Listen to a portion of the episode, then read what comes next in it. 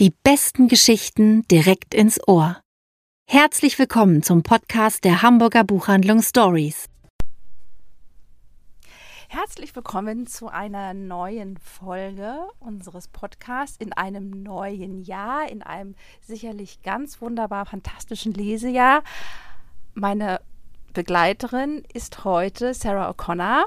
Hallo. Hallo. Und meine Begleiterin ist heute Simone Finkenwirt. Wir haben Ihnen wieder, wir haben Ihnen und euch wieder fantastische Bücher mitgebracht und starten gleich mit einem Neujahrsgedicht. Und es heißt, ein Jahr ist nichts. Ein Jahr ist nichts, wenn man es verputzt. Ein Jahr ist viel, wenn man es nutzt. Ein Jahr ist nichts, wenn man es verflacht. Ein Jahr war viel, wenn man es ganz durchdacht. Ein Jahr war viel, weil man es ganz gelebt, in eigenem Sinn genossen und gestrebt. Ach, das Oder? klingt fantastisch, oder? Mhm. Finde ich aber auch. Das ist ein wunderbarer Einstieg. Von wem ist das Gedicht? Geschrieben hat es Hans von Gumpenberg, den ich persönlich nicht kenne. Habe ich auch noch nie gehört, aber wie wunderbar, dass du das äh, Gedicht gefunden hast und wir einen neuen Namen in unserem Gedichtrepertoire haben. Ganz genau. Und in diesem Sinne Fange ich doch einfach mal an. Genau, ich bin gespannt. Ja, dieses Buch hat mich tatsächlich un unerhofft erreicht. Äh, Milena Moser, Der Traum vom Fliegen vom Kein und Aber Verlag. Und ganz ehrlich, ich habe den Klappentext gelesen und habe dieses Buchcover gesehen und ich musste da einfach reinschauen. Ich habe es aufgeschlagen und kam aus dieser Geschichte nicht mehr heraus. Das hat natürlich äh, vor allem auch ähm, mit der ähm, Hauptfigur zu tun. Es ist Sophia. Sophia ist ein sehr, sehr schlaues Mädchen. Ich glaube, sie ist Anfang 20 äh, wollte schon als Mädchen in den Weltraum fliegen, hat in der Mittelschule Extrakurse in Mathematik und Physik belegt, hat dann sogar auch ein Stipendium bekommen bei einer renommierten Universität, die sich dann nennt Institute of Technology in Boston, um dort Raumfahrttechnik zu studieren. Und sie ist Wow. sogar, ja, oder? Und sie ist sogar eine der ja, Jahrgangsbesten äh, gewesen. Gewesen deshalb, weil dann kam einmal der Lockdown und dann ist etwas passiert, was dazu geführt hat, dass Sophia ähm, gezielt sich dick gegessen hat. Und jetzt befindet sie sich quasi, ja, in einer Phase, in der ihre beiden Väter, also sie wird von zwei Vätern großgezogen, mit ihr in eine Privatklinik fahren, ähm, damit sie dort zu sich findet, aber auch natürlich, um das Gewicht zu minimieren. In dieser Klinik, die ist wirklich ganz klein, ähm, direkt am Meer. Und ähm, dort passiert etwas, mit dem sie nicht gerechnet hat, unsere liebe Sophia. Das ist nämlich eher so, ein, ja, so eine Einzelgängerin, die immer gern für sich ist. Sie findet dort Freunde. Und nicht nur das, sie findet dort auch ähm, Seelengefährten, also besonders Zach, das ist ein, ja, ein Geschäftsmann aus der Hightech-Branche, der ähm, mit einem eigenen Unternehmen mh, nicht ganz so gute Sachen gemacht hat und auch einen Zusammenbruch erlitten hat. Und Kamel oder Kermel, ähm, Mutter von zwei Kindern, die ähm, riesige Summe Lotto gewonnen hat und aber dann doch auch zerbrochen ist und versucht hat, sich ähm, das Leben zu nehmen. Und diese drei stellen aber eines Tages fest, dass sie sogenannte Superkräfte haben. Und das klingt jetzt vielleicht ein bisschen abgefahren. Nö. ich wusste, dir kann ich das erzählen. Sophia ähm, neigt dazu, äh, sie kann es nicht steuern, also alle drei können es nicht steuern. Sophia neigt dazu, dass sie tatsächlich dann äh, nachts fliegt und hat dann eben Dinge gesehen, die sie sehr aufgewühlt haben, weil sie eben nicht ähm, handeln konnte und sie wollte dann auch nicht mehr fliegen und deswegen hat sie sich das Gewicht ähm, angefuttert. Zach kann Gedanken lesen und äh, Kermel kann sich unsichtbar machen und ähm, diese drei ahnen jetzt, dass sie nicht ohne Grund dort in dieser Klinik sind. Ja, das mag jetzt ein bisschen verrückt klingen, aber für mich fühlt sich dieses Verrückte wiederum normaler an. Und was dieses Buch für mich so lesenswert macht, ist natürlich einmal die äh, Schreibart von der Milena Moser. Wirklich sehr, sehr schnörkellos und mit großer Empathie erzählt sie auch von ganz gewöhnlichen Menschen, also zum Beispiel Sky, die Therapeutin, die von ihrem langjährigen Freund einfach nicht loskommt. Ne? Also es werden auch noch andere Menschen gezeigt und mit ganz gewöhnlichen Problemen und dieses Miteinander, untereinander, es ist so herzallerliebst. Ich finde, es ist teilweise sehr berührend, aber auch unglaublich witzig und ich habe wir neigen ja immer zu vergleichen. Aha. Mhm. Und dachte tatsächlich, so ein bisschen erinnert mich das ähm, Buch oder die Geschichte an äh, A Long Way Down von Nick Hornby. Also eine Schicksalsgemeinschaft, die sich da für einen Zeitraum zusammengefunden hat und jeder für sich auch einen Weg findet, mit den Gegebenheiten umzugehen. Und für mich, ich dachte erst, es sei so ein Coming-of-Age-Roman, äh, weil die Protagonistin Sophia so jung ist, aber ich würde sagen, es ist ein All-Age-Roman, weil die anderen Figuren ja auch älter sind. Und mhm. ähm, ich fand es großartig. Also Wow. Ja, eine wirklich leicht verrückte, absolut mitreißend erzählte Geschichte. Ich finde, das hört sich auch an wie so ein ganz toller Gegenwartsroman mhm. mit so einer Prise Magie mhm. und auch, wo es einfach auch um Menschen ja. geht, die jetzt irgendwie nicht so gesellschaftskonform vielleicht auch genau. sind, ne? die ja. auch besonders sind. Mhm. Auf jeden Fall. sehr also, ansprechend. Man kann diesen Roman aus verschiedenen Perspektiven sehen. Das Spannende wiederum ist aber, dass die Autorin, äh, sie ist Schweizerin und der Roman spielt in Amerika hat aber wohl auch damit zu tun, weil sie in Santa Fe ähm, äh, emigriert ist und in New Mexico und seit 2019 in San, Fris San Francisco lebt. Und genau dort ist die Geschichte angesiedelt. Also du hast auch das Gefühl, du bist direkt da. Also toll. Toll. Und verlagsfrisch, oder? Ja. Mhm. Richtig schön. Ähm, Simone, let's talk about Hemingway. Oh, bitte. Aber bitte. Mhm. not about Ernest. No. No. It's not no. about Ernest. Mhm. Also, ähm, Das habe ich ja nur gelesen, weil du es mir empfohlen hast, denn ich hätte es nicht in die Hand genommen. Mhm. Weil. genau, wir sind mit dem Cover nicht so ganz Mhm. einverstanden. Ne, Wir Mhm. sind uns einig, dass, dass wir das nicht ganz so geglückt finden. Wobei, Mhm. wenn ihr das Buch lest, Mhm. Dann versteht ihr auch das Cover. Also das ist Ja. schon stimmig in sich. Ähm, Auch mutig haben wir. Also wir Genau. haben ganz oft über dieses Cover gesprochen und der Verlag ähm, weiß auch schon Richtig, äh, genau. Bescheid. Und äh, es ist tatsächlich schon ein außergewöhnliches Cover. absolut. Und es ist auch ein außergewöhnliches Buch. Ich persönlich Mhm. kenne eigentlich niemanden außer Ernest Hemingway. Ich auch. Höchstens dem Namen nach Mhm. noch, Mhm. einige seiner Nachkommen. Mhm. Ich kannte zum Beispiel überhaupt nicht Gregory Hemingway, Ich auch nicht. um den es hier wirklich hauptsächlich geht in dem Buch Hemingways Kind. Ähm, Gregory Hemingway ist 1931 geboren und wir lernen ihn am Anfang des Buches kennen. Da ist er ungefähr, ist er zehn oder elf ungefähr, würde ich sagen. Mhm. Ja, kommt hin. Und das ist gleich so eine ganz tolle Szene. Sehr Ähm, stark atmosphärisch, finde ich. super Mhm. atmosphärisch. Mich hatte das sofort. Mhm. Dich glaube ich auch. Mich auch. Ne? Mhm. Ja. Ähm, da ähm, läuft Hemingway zusammen mit seinem Bruder Mhm. Patrick? Patrick genau durch Havanna. Ja. Weil sie nämlich ihren Vater Ernest besuchen, der dort mit seiner derzeitigen Frau Martha Gellhorn Mhm. lebt, in so einer, in so einem ganz tollen, so einer Villa, ne? Mhm. Ich hatte das auch so ganz plastisch vor Augen.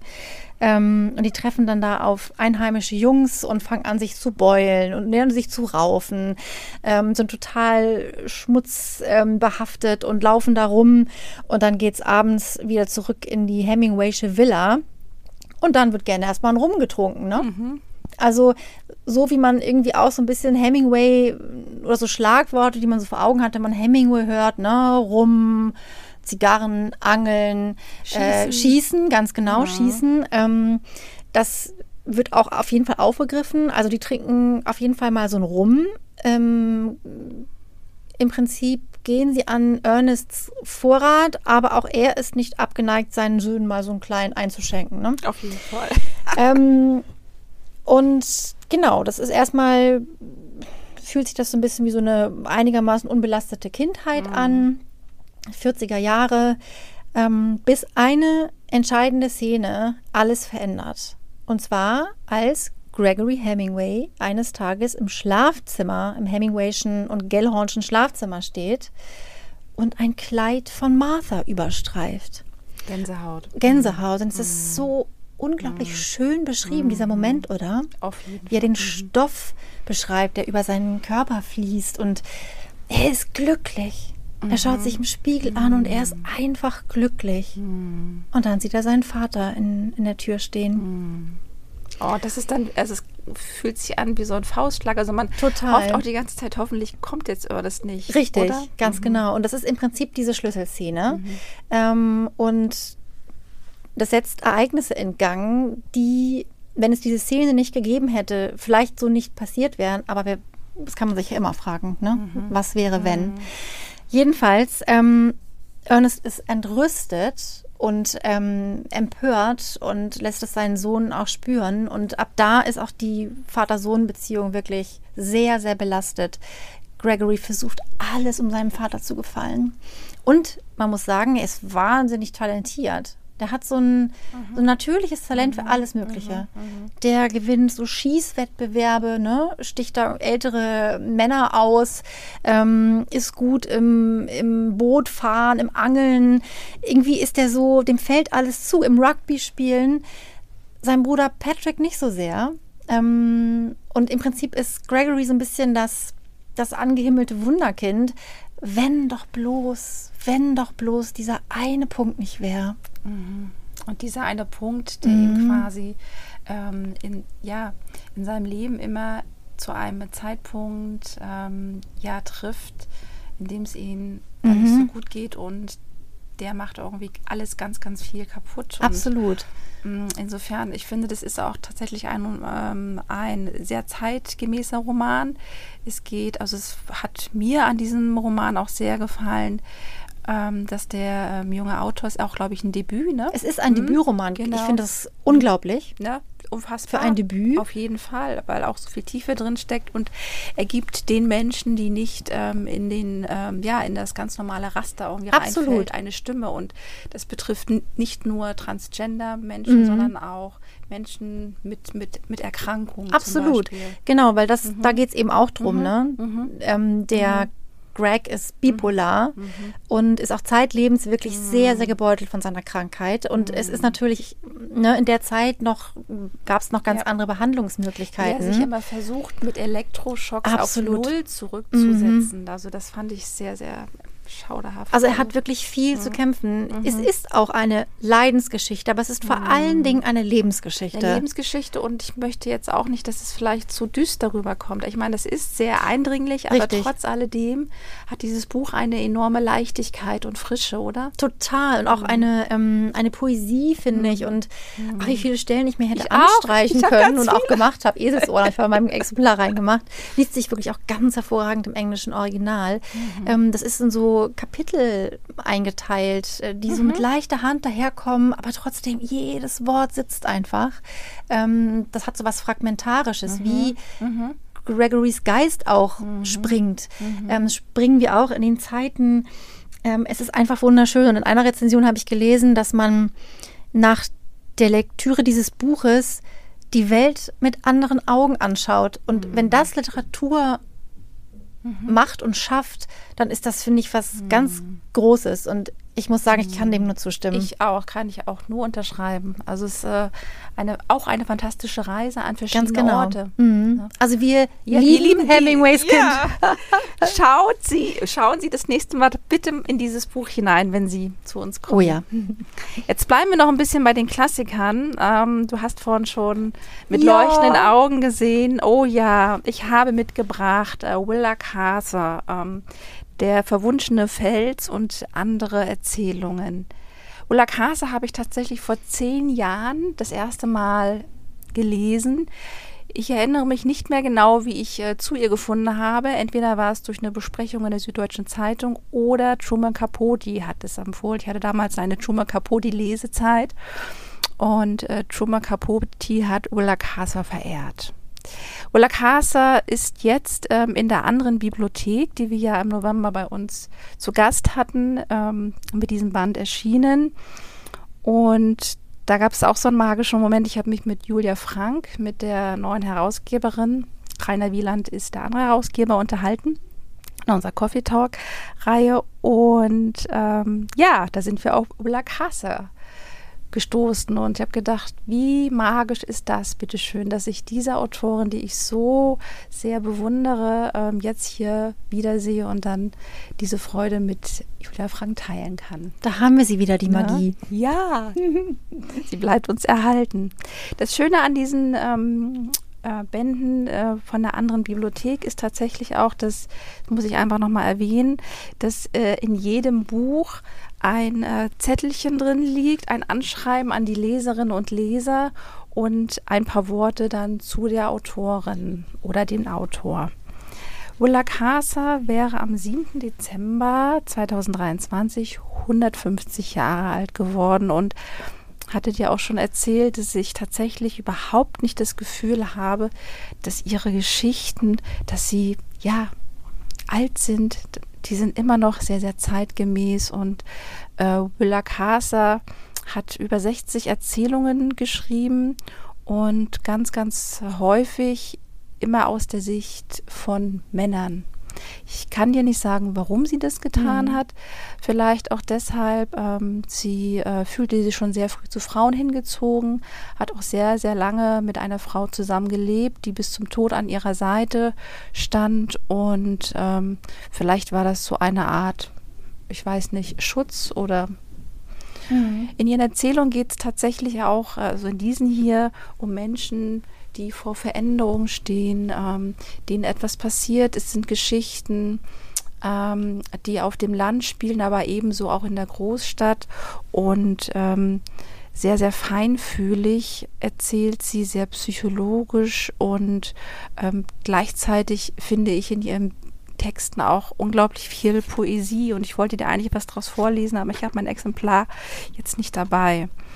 Ähm, wer sich Ola Casa bislang noch nicht ähm, genähert hat oder diese Autorin nicht kennt, ähm, dieses Buch ist eine ganz, ganz äh, tolle Einladung, diese Autorin äh, zu entdecken. Und ähm, Agnes Krupp, das ist die Übersetzerin der Erzählungen, hat auch noch ein sehr ausführliches Nachwort über die Autorin in diesem Buch mitgeschrieben, mit tollen Bildern und ja, ich wüsste jetzt gar nicht, welche Erzählung ich dir da genau vorstellen soll. Das sind, das sind alle schön, Sarah. Oh, wie herrlich. Und das sieht auch noch so unfassbar schön aus. Also, Ist es. Unsere bibliophilen Herzen oh schlagen oh, ja. natürlich höher. Ich habe mal meine Antonia von Ach, Willa ja, Carter gelesen und ähm, es hat mir außerordentlich gut gefallen. Als nächstes werde ich die Erzählung lesen, liebe Simone. Oh ja! Unglaublich Toll. schön. Das freut mich sehr. Ach, große Wiederentdeckung. Willa Carter. Ähm, herrlich. Ja, dann mache ich jetzt weiter mit Sadie Smith. Das ist, finde ich, tolle auch, Überleitung. Genau, schön. auch eine tolle Entdeckung. Also wenn man Sadie Smith noch nicht kennt, mhm. viele kennen sie. Sie hat ja schon wirklich etliche Bücher mhm. geschrieben, hochgelobt, ähm, preisgekrönt. Das Besondere an ihrem neuesten Werk Betrug ist, dass sie in die Vergangenheit geht und uns mitnimmt. Das ist das Allertollste. Das ist fantastisch, weil man denkt ja mal bei historischen Romanen, oh nö, ist mir irgendwie. Ja, ne? genau. Aber sie hat sofort so ein Esprit in, Total. in ihrem Text. Und was ich auch ganz, ganz toll finde, das sind diese kurzen Kapitel. Das ist auch wirklich total toll, weil dann kann man nämlich abends, wenn man schon total müde ist, denkt man sich, okay, eins schaffe ich noch und jetzt noch eins, weil man es auch einfach muss, weil es so toll ist. Also es geht los 1873. Und wir lernen als erstes die ja, Hauptprotagonistin oder Erzählerin Eliza Touché kennen, die sich darüber ärgert, dass in London, wo sie lebt, die Leute Touch it zu ihr sagen. Mrs. Touch it. Dabei ist sie doch Touché. Das fand ich irgendwie schon mal sehr gut. Herrlich. Und sie ist die Haushälterin und angeheiratete Cousine von William Ainsworth. Ich kannte ihn nicht. Mhm. Es ist ein Autor gewesen im viktorianischen England. Und zwar auch ähm, zumindest zeitweise ein sehr, sehr bekannter Autor, der sogar Charles Dickens ausgestochen hat, Ach. was die ähm, Höhe der Buchverkäufe betrifft. Okay. Der hat aber eher so historische Schmonzetten geschrieben. Mhm. Irgendwann war sein Licht komplett erloschen. Mhm. Und er ist in Vergessenheit geraten. Hier lebt er auf jeden Fall wieder auf und er hat drei Töchter. Seine Frau ist, als wir einsteigen, äh, verstorben und Eliza schmeißt eigentlich den ganzen Haushalt. Und ähm, Eliza ist so eine super kluge Person, ähm, die oft irgendwie sehr, sehr viel besser Zusammenhänge erkennen kann als William. Aber in der Zeit hat der Mann noch das Sagen. Ne?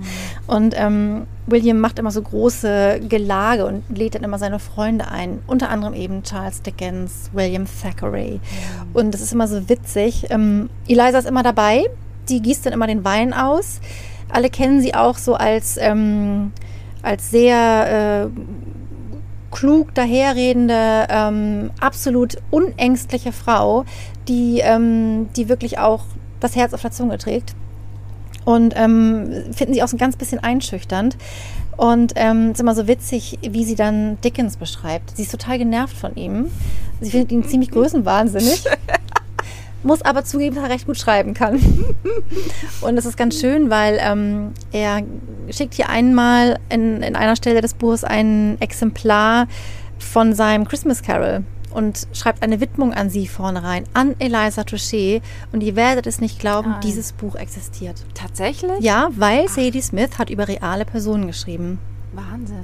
Das wäre, finde ich, alles schon super interessant und würde mir eigentlich völlig reichen. Aber es geht noch um was anderes, nämlich um einen der größten Justizskandale Großbritanniens, im viktorianischen Großbritannien, und zwar ein Metzger aus einem kleinen Ort unweit von London behauptet, er sei der verschollene Sohn einer aristokratischen Familie. Nun spricht aber alles dagegen. Er sieht zum Beispiel ganz, ganz anders aus. Äh, dieser, dieser Sohn aus reichem Hause, der konnte fließend Französisch sprechen. Der Metzger spricht kein Wort Französisch. Aber irgendwie schafft er es, dass zumindest einige Leute ihm seine Geschichte abnehmen. Und das Ganze landet vor Gericht. Und Eliza wohnt jetzt diesen Gerichtssitzungen bei. Als Hauptzeuge wird vorgeladen Andrew Bogle. Und ähm, der hat diesen, diesen Metzger auf Jamaika kennengelernt, auf einer Zuckerrohrplantage, wo Andrew als Sklave geschuftet hat. Und der ist jetzt eben in London und sagt als einer der Hauptzeugen in diesem Fall aus. Also, wir haben hier wirklich ganz, ganz realen historischen Stoff. Sadie Smith hat minutiös recherchiert und schafft es, so einen in hinreißenden, mitreißenden Kurzkapiteln ähm, super interessanten, spannenden Roman zu schreiben, ähm, wo es eben unter anderem auch um die Anfänge des Populismus geht. Sie hat in einem Inf- Interview erzählt, dass das Thema ihr sehr, sehr am Herzen liegt, aber sie es bisher noch nicht geschafft hat, das in so gegenwärtigen Romanen wirklich richtig zum Ausdruck zu bringen. Deswegen hat sie sich jetzt historischen Stoff genommen und ich bin so froh Oh, darüber. toll. Mich bezaubert dieses Buch, es begeistert mich, es ist klug, es ist natürlich voller Literaturbezüge, es ist Geschichte, es ist unsere Geschichte, ähm, es regt zum Nachdenken an, es ist einfach nur perfekt. Oh, das- ich liebe dieses Buch und war wirklich traurig, als es äh, vorbei war. Also, Betrug von Sadie ja, Smith. Große, große Leseempfehlung. Das Cover sieht auch absolut hinreißend Fantastisch, aus, oder? Ja. Mhm. Viele Grüße an äh, Kiepenheuer und Witsch. Oh ja, vielen Dank. Toller Verlag. Ach, auf jeden Was Fall. hast du jetzt noch, Simone? Guck mal, jetzt habe ich was Düsteres mitgebracht. Oh, Uh, Krimi okay. muss ja immer sein. Mhm. Und ähm, ich gebe zu, ich bin ein großer Joe Nesbø-Fan. Er hat sich ja nicht nur ähm, Norwegen, sondern auch hierzulande eine große Fangemeinschaft aufgebaut, vor allen Dingen um seine Reihe von Harry Hohl.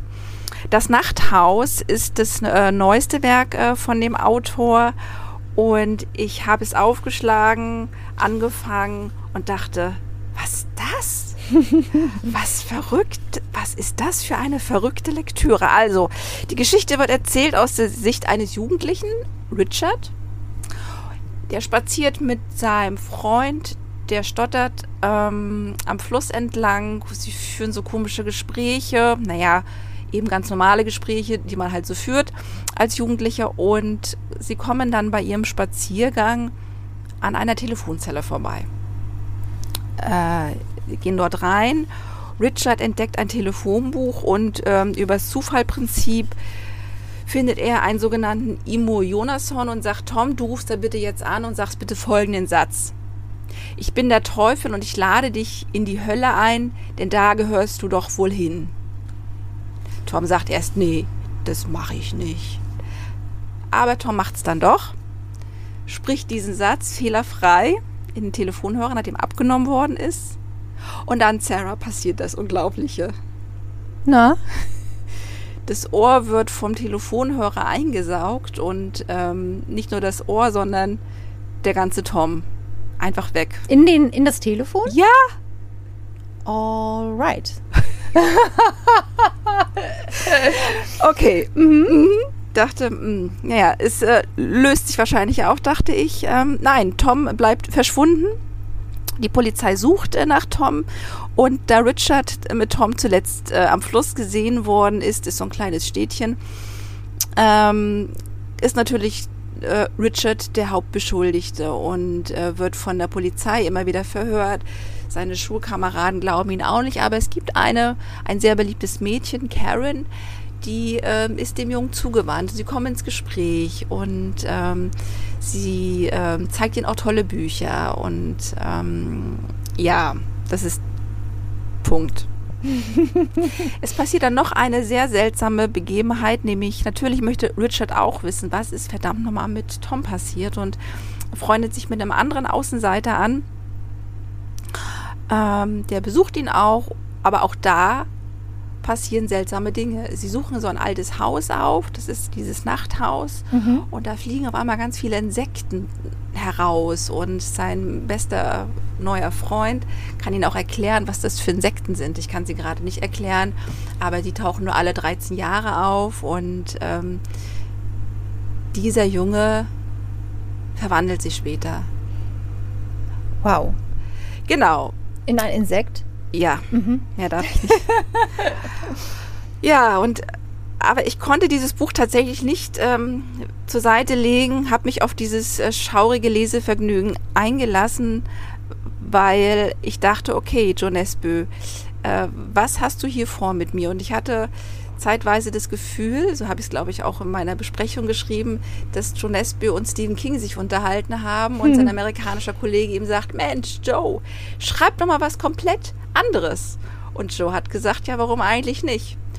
Und ähm, so schaurig und unheimlich sich das am Anfang anfühlen mag, diese Auflösung am Ende hat seinen Sinn und also hat mich komplett überrascht und ähm, vom Hocker gehauen. Aber die erzählst du uns jetzt nicht, Natürlich oder? nicht, die bleibt mein Geheimnis. Dieses Buch sieht sehr finster aus und ist es auch. Ich dachte anfangs, na, vielleicht ist das auch eine Geschichte, die ähm, Jugendliche lesen können. Jetzt äh, nach dem Ende des Buches würde ich sagen eher nicht. Also Mhm. so 18 sollte man schon sein. Ja, ein, ähm, ein Buch, was ähm, tatsächlich äh, große Joan Nesbø-Fans begeistern kann oder auch eben nicht, weil es tatsächlich sehr, sehr ungewöhnlich und abgefahren ist. Ist nicht jedermanns Sache, aber I love it. Das hast du jetzt aber wirklich sehr spannend gemacht. Dankeschön. Okay, ich würde sagen, wir lesen es. Mich hast du. Oh, Okay. dieses wunderschöne Buch. Ja. ja bitte. Also wir haben auch wirklich tolle Cover heute, finde ich. Ähm, wir schließen die heutige Runde mit äh, Geschichte. Mhm. Es geht wieder zurück in der Geschichte und zwar mit Candice Millards Der Fluss der Götter. Im Untertitel heißt es Die abenteuerliche Expedition zu den Quellen des Nils. Wie aufregend. Da kann man das neue ne? Jahr dann nochmal das neue Ja. Jahr sein lassen und erstmal Mhm. nochmal wieder zurück in der Mhm. Geschichte gehen. Mhm. Ähm, ich finde es unglaublich toll. Man muss dazu sagen, es ist ein Sachbuch, Mhm. Merkt es aber irgendwie gar nicht. Das finde ich Das- sind ja das- oft die tollsten. schönsten Bücher. Ja. Absolut, absolut. Ich halte mich kurz, obwohl man so viel erzählen könnte. Also, es geht hauptsächlich um drei Personen. Um den Briten Richard Francis Burton, seinen Mitstreiter John Hanning Speakey und den Afrikaner Sidi Mubarak Bombay. Die machen sich also auf um 1860 ungefähr von Sansibar aus, um endlich die sagenumwogene Quelle des Nil zu finden. Als Prestigeprojekt quasi für das britische Königreich. Es sind sehr, sehr viele Menschen, sehr, sehr viele ähm, Lasttiere. Ähm, der Sidi Mubarak Bombay dient hauptsächlich als, als Führer dieser Expedition. Und diese Leute sind so unfassbar unterschiedlich. Also der Francis ähm, Burton, das ist so eine ganz, ganz schillernde Figur gewesen. Also der war so hoch talentiert. Der sprach tatsächlich 25 What? Fremdsprachen plus einige Dialekte. Sehr unfassbar. Ähm, er ist als erster Europäer als Araber verkleidet nach Mekka gereist. Ach, Aha. Ist auch nicht aufgeflogen, weil er quasi so perfekt Arabisch beherrschte. Der war ein begnadeter Linguist. Er war außerdem noch ein sehr, sehr erfolgreicher Fechter. Ein Autor, der hat, das musst du dir mal vorstellen, das Kamasutra übersetzt. Wahnsinn. Und er konnte, ähm, er konnte wirklich ähm, ganz, ganz viel arabische Werke, die noch niemandem zugänglich waren, konnte er auswendig wiedergeben. Also es ist wirklich ein, Ein Supergenie. ja, total. Ne? Superkräfte. Ja, wir sie da haben wir es wieder, die Superkräfte, ganz genau. Ähm, alles vereint Wow. in einer auch sehr, sehr ähm, ähm, ja, besonderen Persönlichkeit. Ähm, es wird zumindest gesagt, dass als Bram Stoker auf ihn traf, Hm? er durch sein exponiertes Gebiss inspiriert war zu Dracula. Oh, Fand ich auf jeden Fall irgendwie so einen netten Fun-Fact. ja, total. Ähm, sein Kollege, in Anführungszeichen, ähm, John Speaky, ist das komplette Gegenteil. So ein Aristokrat, ähm, der einfach nur auf sich selbst bedacht war, einfach nur Ruhm im Prinzip für sich selbst auf der Pfanne hatte. Also der wollte eigentlich gar nicht viel für sein, ähm, für sein Mutterland tun, sondern ja, wollte eigentlich einfach irgendwie vorne auf der ersten Seite von allen großen Publikationen sein und ähm, mehr wollte er eigentlich gar nicht. Und eigentlich können die beiden sich überhaupt nicht ab und müssen sich jetzt aber zusammentun. Und das bringt natürlich ordentlich viel Schwung in die Expedition, führt aber auch zu wirklich sehr, sehr, sehr vielen gefährlichen Vorkommnissen. Ähm, ich meine, das Reisen damals, müssen wir uns nicht drüber Ja. unterhalten, war natürlich eine ganz andere Nummer ne, als heute. Und auch die Ausstattung ist ja eine ganz andere gewesen. Ähm, und alles wäre nichts gewesen ohne den Führer Sidi. Und das finde ich auch das Besondere an diesem Buch, dass endlich mal den Einheimischen ein Denkmal gesetzt wird und eben verkörpert durch diesen Mann. Ähm, die Europäer wären komplett aufgeschmissen gewesen. Komplett aufgeschmissen. Das muss man einfach mal sagen. Aber diese Menschen sind nie in den Geschichtsbüchern aufgetaucht oder in den bedeutenden Publikationen. Und wie, wie hat die Autorin jetzt die drei gefunden? Steht dazu was? Sie hat ähm, recherchiert, sie hat in unzähligen Archiven gesessen. Tatsächlich ist das wahnsinnig gut dokumentiert und da ist auch wieder dem Richard Francis Burton zu danken, der nämlich minutiös Tagebücher geführt hat. Mhm. Ähm, es kommt dann noch zu einem Betrugsfall und der Richard Burton ist tatsächlich ähm, ziemlich in Vergessenheit geraten. Es ist so spannend. Ich bin da echt ziemlich durchgejagt, muss ich sagen, und war traurig, als es vorbei war. Es ist ein Stück Geschichte unserer Geschichte, der europäischen Geschichte. Ähm, aber natürlich wäre die europäische Geschichte ja eine ganz andere, wenn nicht auch die Ausbeutung des afrikanischen Kontinents ähm, passiert wäre. Ne, es geht natürlich auch um den Auf Sklavenhandel. Das kommt natürlich alles drin vor. Ich finde, es ist ein ganz, ganz tolles, großes, wichtiges Buch. Der Fluss der Götter. Mittlerweile wissen wir ja, wo die Nilquelle ist. Ja. Es ist einfach großartig, das nachzulesen. Ach, was für eine Entdeckung. Wie toll, dass du. Wie hast du das Buch gefunden? Eher zufällig oder? Also, ähm, ich habe tatsächlich darüber gelesen. Ich glaube, ähm, ich habe einen Artikel im Guardian gelesen. Ja. ja. Äh, und darüber bin ich dann drauf gestoßen. Und dann habe ich auch eine ganz tolle Besprechung im Deutschlandfunk gehört. Und als ich dann das Cover war, war es um mich geschehen. es lohnt sich auch, das ähm, zu kaufen und zu verschenken. Oh. Das da müssen wir ja nicht Eine dazu sagen. Ja, also das Jahr 2024 hält schon mal wunderbare Bücher bereit. Absolut. Und äh, wir hoffen, wir konnten euch, wir konnten sie inspirieren. Und ähm, ja, jetzt äh, haben wir unseren Kalender, haben wir den hier. Den haben wir nicht hier. Aber der nächste Podcast ist Anfang Februar. Das- Genau, der erste Sonntag Ja, im, Februar. ne? Genau. So, genau. genau, traditionell. Ja. Und wir hoffen, ihr habt alle einen ganz wunderbaren Start ins Jahr. Ja. Äh, Wir haben ihn auf jeden Fall, dank der tollen Bücher. Und verabschieden uns. Vielen Dank fürs Zuhören. Vielen Dank fürs Zuhören. Vielen Dank für das Gespräch, meine liebe, Liebe Sarah. Simone. Und dann bis zum nächsten Auf Mal. bald. Auf bald. Tschüss. Tschüss.